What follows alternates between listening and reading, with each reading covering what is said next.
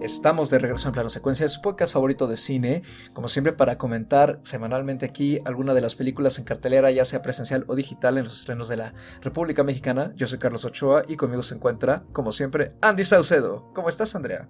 Hola, ¿qué tal? Muy bien. Contenta, eh, ya listísima para platicar. La verdad es que es es el espacio feliz, como lo hemos dicho. Entonces siempre es bonito este día de la semana en el que estamos grabando. Y pues desafortunadamente en este programa solamente estamos tú y yo, porque a Anita Escárcega, la bruja del mar, le ha robado la voz estos días, pero esa estará de regreso aquí en el panel la próxima semana, lo más probable. Esperamos que te recompongas muy pronto, Anita querida. Y pues la película de esta semana, ya para arrancar de una vez con esta breve charla, es nada más y nada menos que Athena, Atenea, este estreno de Netflix que es una pues película de entre suspenso, es una especie de thriller político, eh, también con un toque trágico, eh, de realización francesa, dirigida por el director Román Gabras, que es hijo de Costa Gabras, este director eh, griego que pues es uno de los pilares del cine europeo contemporáneo. Su hijo tiene en sí una trayectoria más dedicada a la realización de videos musicales, este es apenas su tercer largometraje, pero en general ha gustado bastante a la crítica internacional. La película tuvo su estreno mundial en el pasado Festival Internacional de Cine de Venecia, en su edición número 79, donde compitió por el León Dorado, y se estrenó en Netflix hace casi un mes de cuando estamos grabando este programa, el 23 de septiembre, y en general, eh, pues la recepción, como ya dije, ha sido bastante favorecedora, se le ha aplaudido sobre todo el aspecto visual, el aspecto técnico, las actuaciones, también parte de tema que trata, ¿no? La película, que además cabe destacar el guion está coescrito entre Roman Gabras y Lach Lee y Lach Lee es el director de esta película de hace tres años, del 2019, que comentamos aquí en su momento, que se llamó Los Miserables, Les Miserables, que trata sobre un trío de policías que se involucran en un conflicto en los suburbios de París, en uno de los suburbios pobres, en los que además están involucrados unos chicos, hay un malentendido y pues tristemente toda esa situación acaba en tragedia. En esa película uno de los protagonistas es el actor Alexis Manenti, que también ah, tiene una participación especial aquí y a él lo acompañan o más bien estelarizan eh, Dali Benzala, Sami Sliman, Anthony Vajon, Oasini Mbarek y Ali Damish. Pues ya para arrancar, Andy, cuéntanos brevemente, por favor, de qué trató Athena y cuál fue tu primera impresión. Bueno, pues Athena es una película que narra la historia, ¿no? O empieza narrando una historia en donde vemos una conferencia de prensa donde eh, están, está abordando el tema del de, asesinato de un menor de 13 años. Eh, su nombre es Idir, y entre los presentes se encuentran sus hermanos. Uno de ellos, que se llama Karim, empieza un disturbio, ¿no? En donde él está exigiendo justicia, en donde se empieza a, pues, a desatar, ¿no? Cierto grado de violencia, enfrentamiento con la policía, y justamente eh, empiezan a, de cierta forma, trincherarse dentro de, su suburbio también, o de, de este pues sí, de, esta zona como de condominios en, París. Y por otro lado vemos a otro de los hermanos, que es Abdel, ¿no? Él es un militar que justamente está buscando tranquilizar y resolver de forma mucho más pacífica el conflicto que se ha desatado. De ahí pega la historia y es una historia bastante interesante en el sentido de estas manifestaciones, de los temas justamente de discriminación, de violencia, la pobreza, los movimientos, ¿no? Todo, toda esta denuncia que va en torno a la desigualdad y también a la violencia de la policía y a muchos otros factores que, se desenvuelven dentro de ella, ¿no? Entonces, a mí la verdad me gustó la película, me parece que es una película bastante interesante y sobre todo por los elementos que, como dice Carlos, la, la crítica ha resaltado, es se puede decir un espectáculo visual en términos de lenguaje cinematográfico con planos muy interesantes. Hay varios planos secuencia dentro de la película. De hecho, a mí me, parece que dominan ¿no? Eh, a lo largo del metraje y son tomas que se ven muy bien, o sea, tienen un manejo de color, eh, estás en medio del disturbio y la cámara se mueve acompañando justamente siempre a alguno de estos protagonistas, ¿no? Alguno de estos hermanos. y estamos viendo el enfrentamiento de la, de la policía con estos grupos que están como por sectores, a la vez estamos viendo a las personas que están siendo desalojadas. Entonces tiene eh, una calidad muy buena, incluso en, cuando hay escenas con armas, con fuego, con humo, una calidad visual muy interesante. ¿no? La banda sonora que acompaña la, la película también te permite adentrarse en todo este disturbio, ¿no? En, todo este movimiento, en todo este caos. Y como decía Carlos, el tema de las actuaciones eh, también es, es, muy sobresaliente. Por ahí veía yo que eh, creo que es quien interpreta a Karim. Es su primer trabajo, entonces para hacer un debut se ve muy bien en pantalla y quienes lo acompañan también hacen un gran trabajo, ¿no? En términos de de lo que nos quiere contar, de lo que denuncia, a mí me parece una propuesta muy sólida.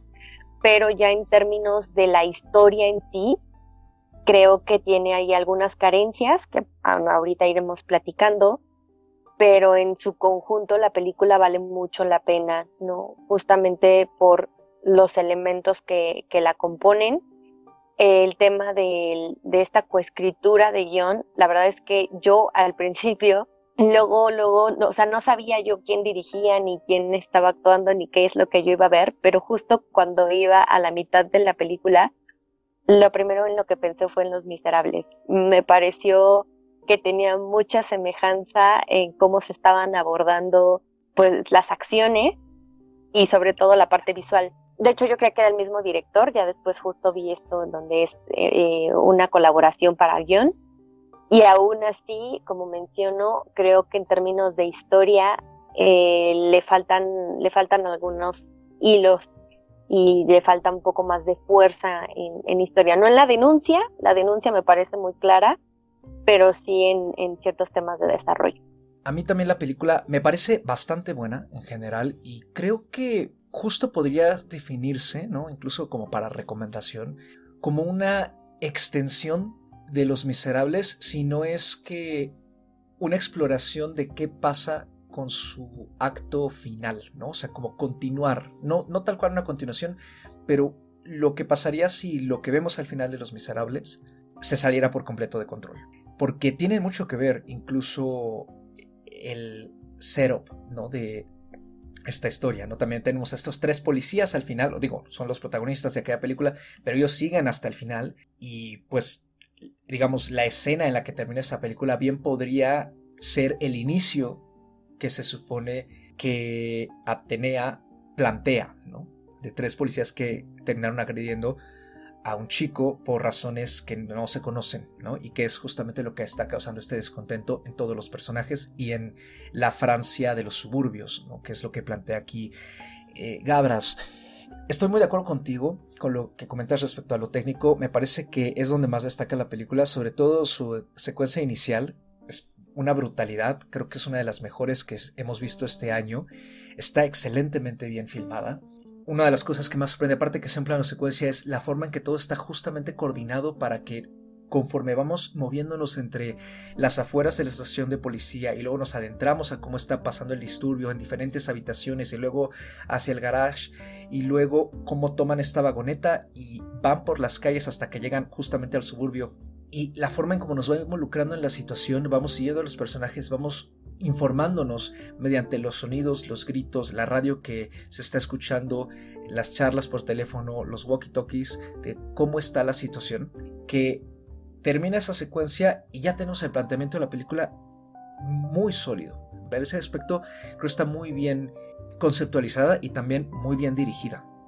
Lo, mismo la música, las tomas nocturnas, por ejemplo, también me gustaron mucho y en particular hay algunas secuencias que tienen una elegancia y al mismo tiempo una fuerza temática y la forma en que están resueltas en la película, como este momento en que le tienden esta trampa a los policías y los obligan a centrarse en esta especie de patio y de repente les prenden fuego porque había ahí eh, gasolina o algo ¿no? en, el suelo y crean un caos, ¿no? Pero la forma en que se está construyendo este build-up con todas las bengalas que les están disparando impresiona mucho visualmente y creo que es muy efectiva en ese sentido.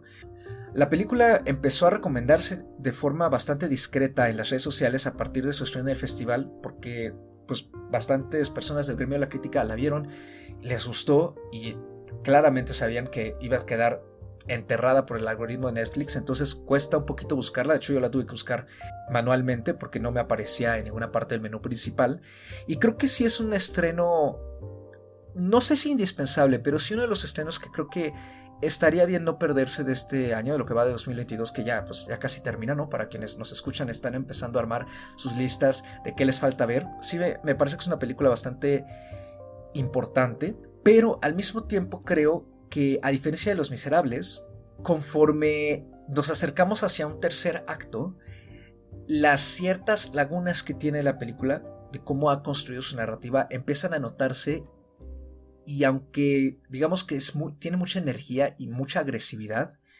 y además nos sitúa del lado de, digamos, los oprimidos, a diferencia de esa otra película en la que estábamos viendo todo desde la perspectiva de los policías, acá creo que poco a poco se va desdibujando no solo la forma en que la trama está conduciendo a sus personajes, sino el cómo embonan otros con la historia principal, hacia dónde quiere llegar, cómo llegar, y aunque se mantiene muy enérgica, la película pierde mucho fuelle. Entonces siento que al final, si bien quiere terminar con esta nota pesimista y trágica, el camino hacia eso se vuelve demasiado caótico y además hay contradicciones, creo yo, hay añadidos que no funcionan como este personaje de Alexis Manenti, que yo entiendo que a lo mejor está participando en la película por su amistad y colaboración con Lashley, pero la verdad es que a mí su personaje aquí no me aporta absolutamente nada, no sé quién es, no sé qué hace ahí y no sé por qué de repente toma un papel pues como importante.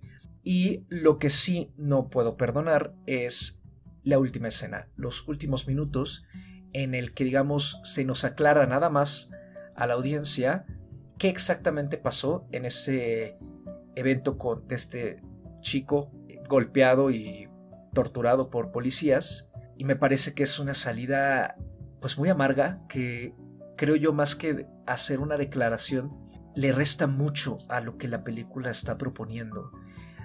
Y pues, me parece curioso en términos del guion porque Mientras que Los Miserables, por ejemplo, dejaba su final muy ambiguo de no saber quién iba, digamos, a ganar ese empate, por así decirlo, que ocurre en esas escaleras. Para quien ya vio la película, seguramente se acordarán eh, de qué escena es.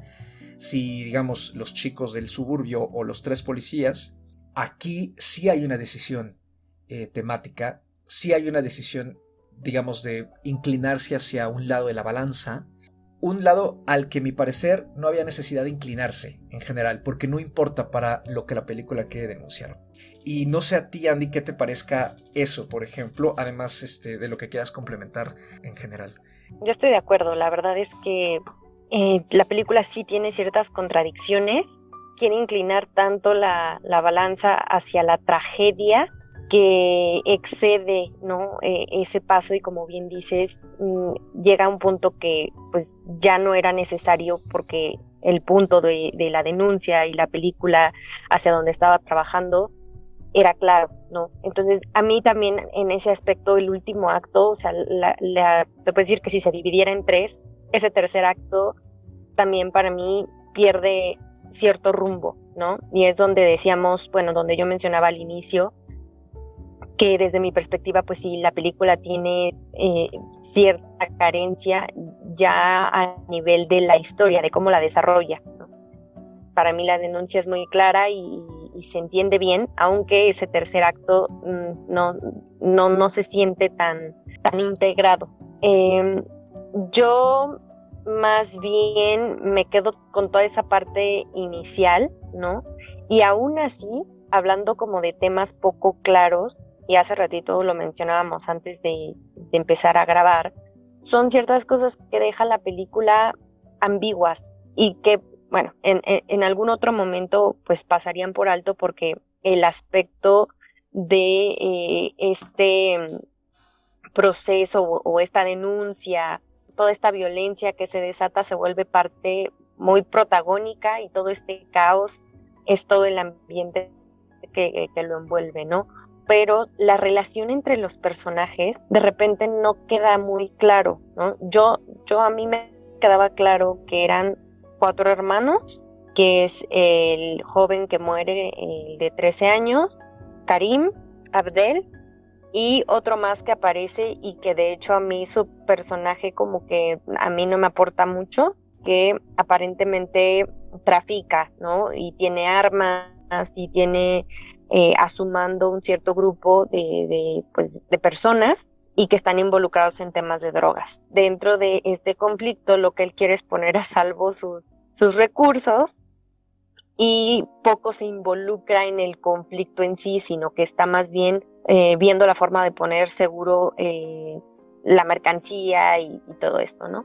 Hay otro personaje por ahí que es un personaje que pareciera que es como tipo, pues no puedo decir si autista o si tiene algún problema, ¿no? De, desarrollo, porque según yo, pues eh, no, no manifiesta muchas expresiones ni nada, y es un personaje que al inicio, este Abdel, ¿no? Lo toma de un patio y lo conduce a una escuela y ahí lo deja. Entonces, hay cosas que, quedan como muy sueltas y de repente ahorita Carlos y yo ya nos preguntábamos quién, quiénes sí eran hermanos, si no eran hermanos, porque justamente la película no es clara en sí esta persona que, eh, que es traficante era uno de los hermanos o no era hermano.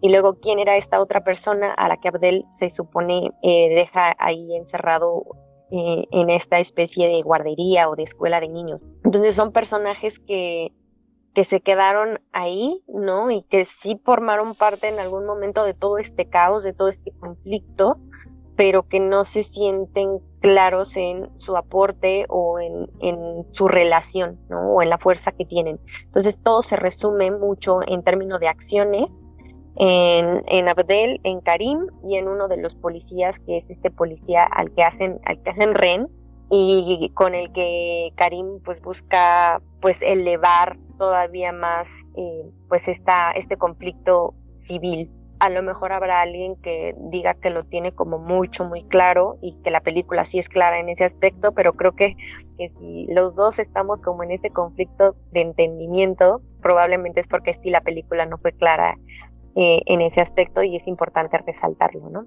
Adicionalmente, se mencionaba el título de, de la película, creo que es un título pues bastante interesante en el sentido de lo que significa pues Atena, ¿no? Como, como la diosa de la guerra, como una estratega, pero también todo este aspecto griego que viene justo muy eh, de la mano con la, con la tragedia que es la película y el énfasis que hace sobre la misma, ¿no? Sobre lo trágico que hay desde el inicio, ¿no? Desde el inicio estamos viendo algo muy desgarrador, algo muy impactante y que va permeando justamente pues en los personajes y en la historia y que desencadenan mayores actos, ¿no? Sí de violencia, pero también que van generando eh, o que van haciendo mayor la tragedia, Tiene unos elementos muy interesantes en, en, ese aspecto como simbólicos, incluso, por ejemplo, todo el tiempo o, gran parte de la película, además de la, de la banda sonora,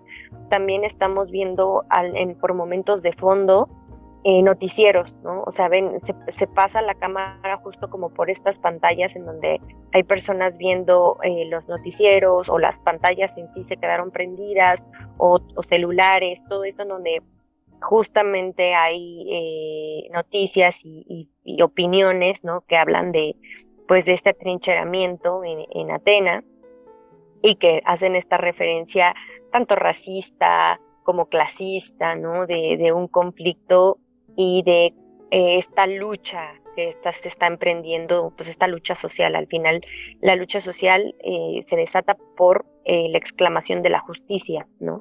Pero de una u otra forma se deja ver todo este sector que busca siempre, pues, manchar, ¿no? O de cierta forma darle algún otro aspecto, algún otro toque que no es por el que de verdad surge esta manifestación, ¿no? Entonces, sí, eh, me parece que hay cosas muy interesantes y me parece que hay otras que se quedan cortas y que se pierden un poco en todo este caos.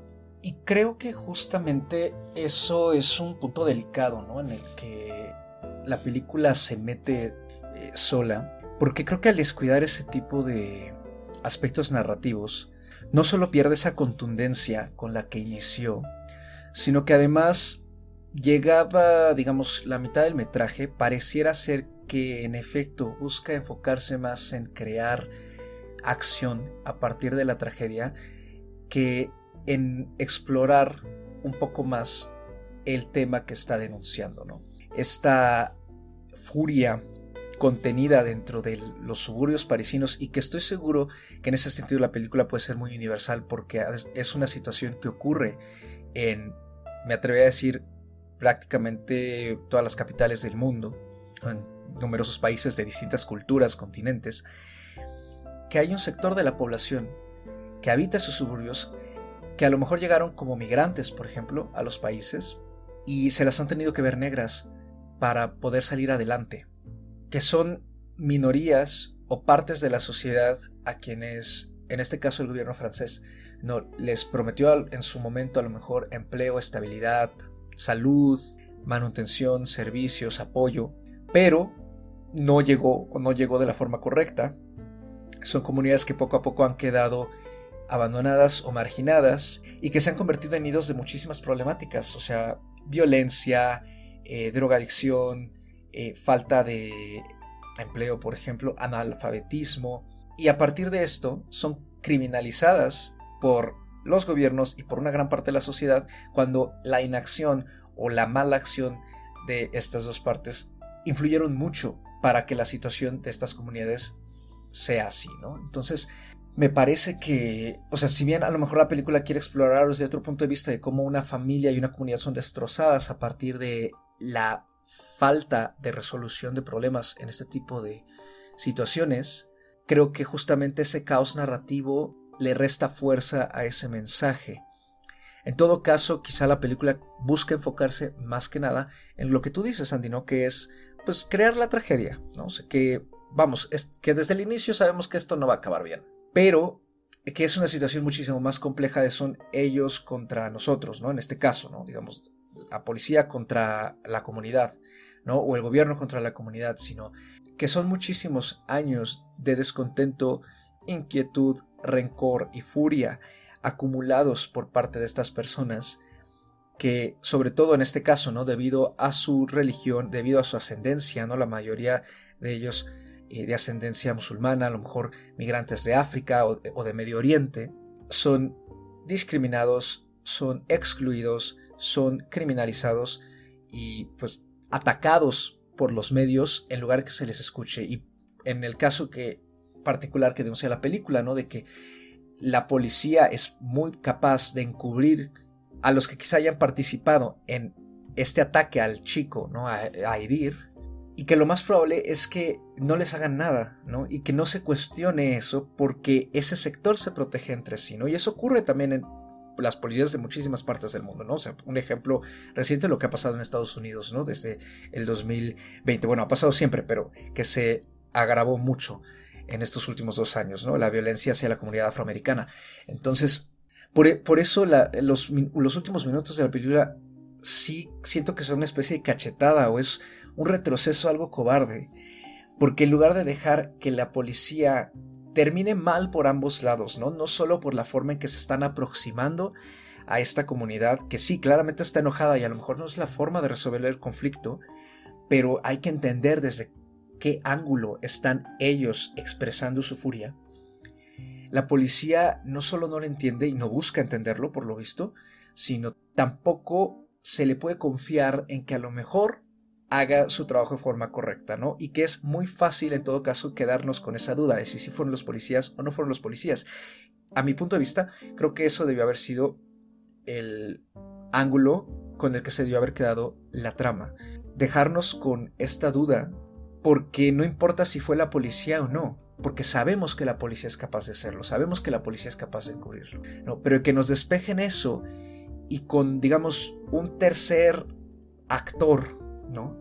en una tercera facción más bien, que se comenta a lo largo de la película de forma muy discreta como una posibilidad y que realmente sea esa, siento que es no solo tomar de cierta forma el lado de la policía en este caso, desde la perspectiva de la que estamos viendo la película, sino que me parece que es hasta como fácil dejarlo simplemente en manos de, ese, de esa tercera facción. O sea que me parece que es una salida muy fácil para no tener que lidiar con las consecuencias de lanzar un mensaje tan contundente que no es de ninguna sorpresa de todos modos.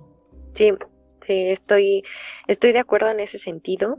La película en sí es muy buena, tiene un tema muy interesante, pero justo se enfoca más en todo este caos, todo, todo este conflicto y pierde de vista cosas mucho más interesantes, ¿no? Y creo que lo resumes bien, Carlos, en ese sentido.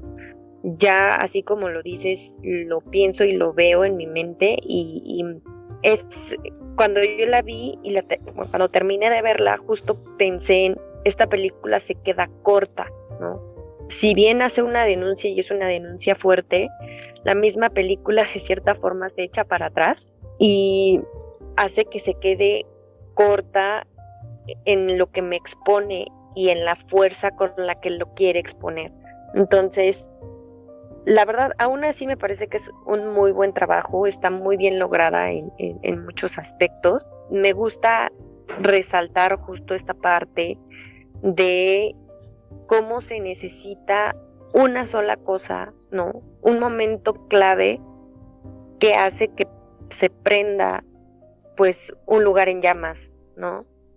Y en este caso puede ser algo tan fuerte que también puede ser algo tan, eh, una incógnita, ¿no? Que, que, a resolver, en donde personas exigen justicia por, por un crimen, por, por un asesinato, y que con una, pues con una eh, protesta así, el descontento social que se arrastra por tanto tiempo, que se arrastra por tantos años, por tanta injusticia, por el discurso que hay constantemente ahora con toda esta cantidad de medios, ¿no?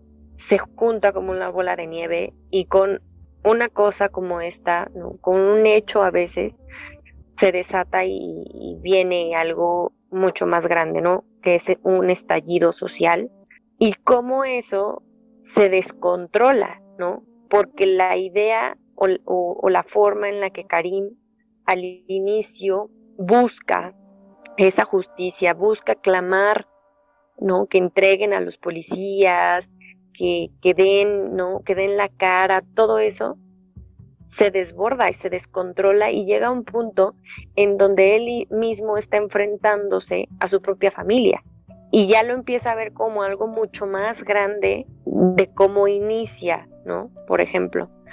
Y eso va alimentando justamente lo que mencionaba hace rato, va alimentando la violencia, va alimentando el conflicto y va alimentando la tragedia, ¿no? Entonces, puede tener un lado bueno, pero creo que en este caso, hacia el final, ¿no? dentro de esa contradicción, justo les juega mucho en contra y no hay una salida pues que les haya ayudado mucho en ese sentido, ¿no?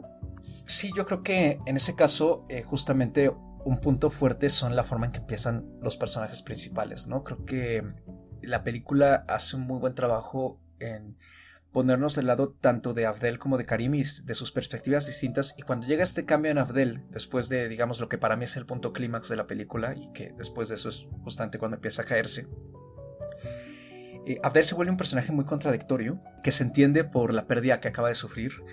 Eh, es un personaje que no se ha permitido sufrir el duelo, ¿no? Que está cargando, que ya no es solo aquí la pérdida de su hermano, sino también incluso la pérdida de, su hogar, ¿no? O sea, en el momento en que desalojan a las familias y que él está apoyando en eso y que después ya todos los edificios de, los condominios se convierte en, una zona de guerra, ese hogar ya desapareció, ¿no? En sí ya no queda nada y se entiende la reacción, creo yo, tan visceral que tiene respecto a otros personajes, ¿no? Y la forma en que poco a poco le empieza a perder el control también.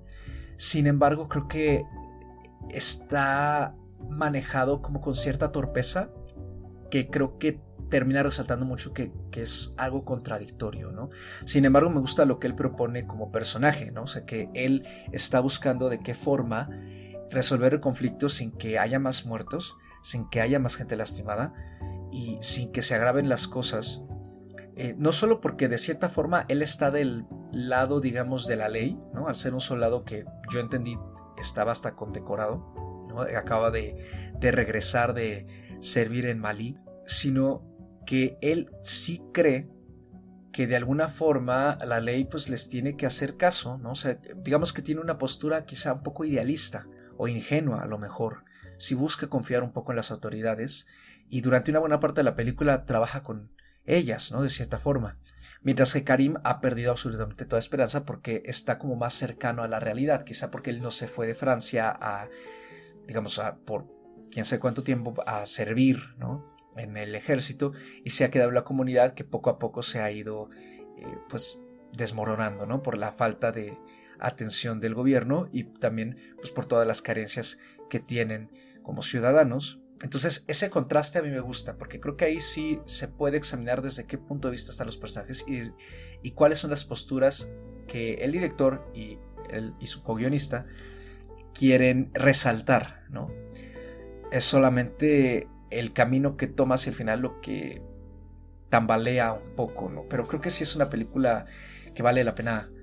Sobre todo porque me gusta mucho no solo la forma que están construidas las secuencias y ciertas escenas, sino además la progresión que van teniendo durante por lo menos los primeros 45 minutos, 40-50 minutos. Y esa inmersión que consigue. Creo que es muy particular y realmente nos sume en la desesperación que están sintiendo todos los personajes, aunque sea desde perspectivas distintas. Entonces, sí creo yo que es una película a la que vale bastante la pena echarle un ojo.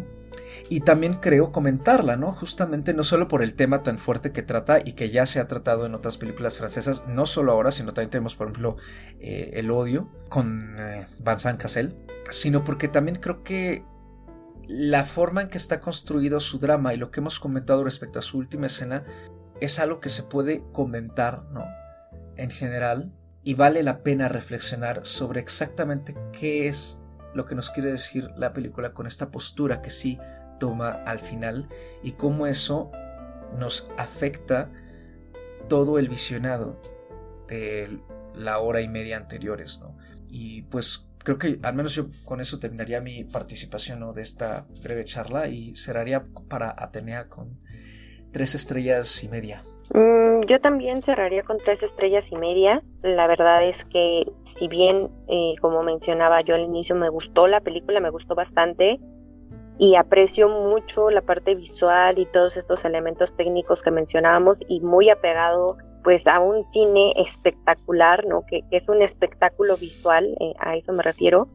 Me parece muy importante como ejercicio, mm, tanto visual como justo, ¿no? Para análisis de guion, análisis de, de los personajes, de la denuncia que está haciendo, ¿no? Porque es un tema muy delicado, pero a la vez es un tema interesante y que como dice Carlos, si bien ya se ha abordado en otras ocasiones, incluso dentro del mismo cine francés, no deja de ser eh, en este caso pues relevante, ¿no?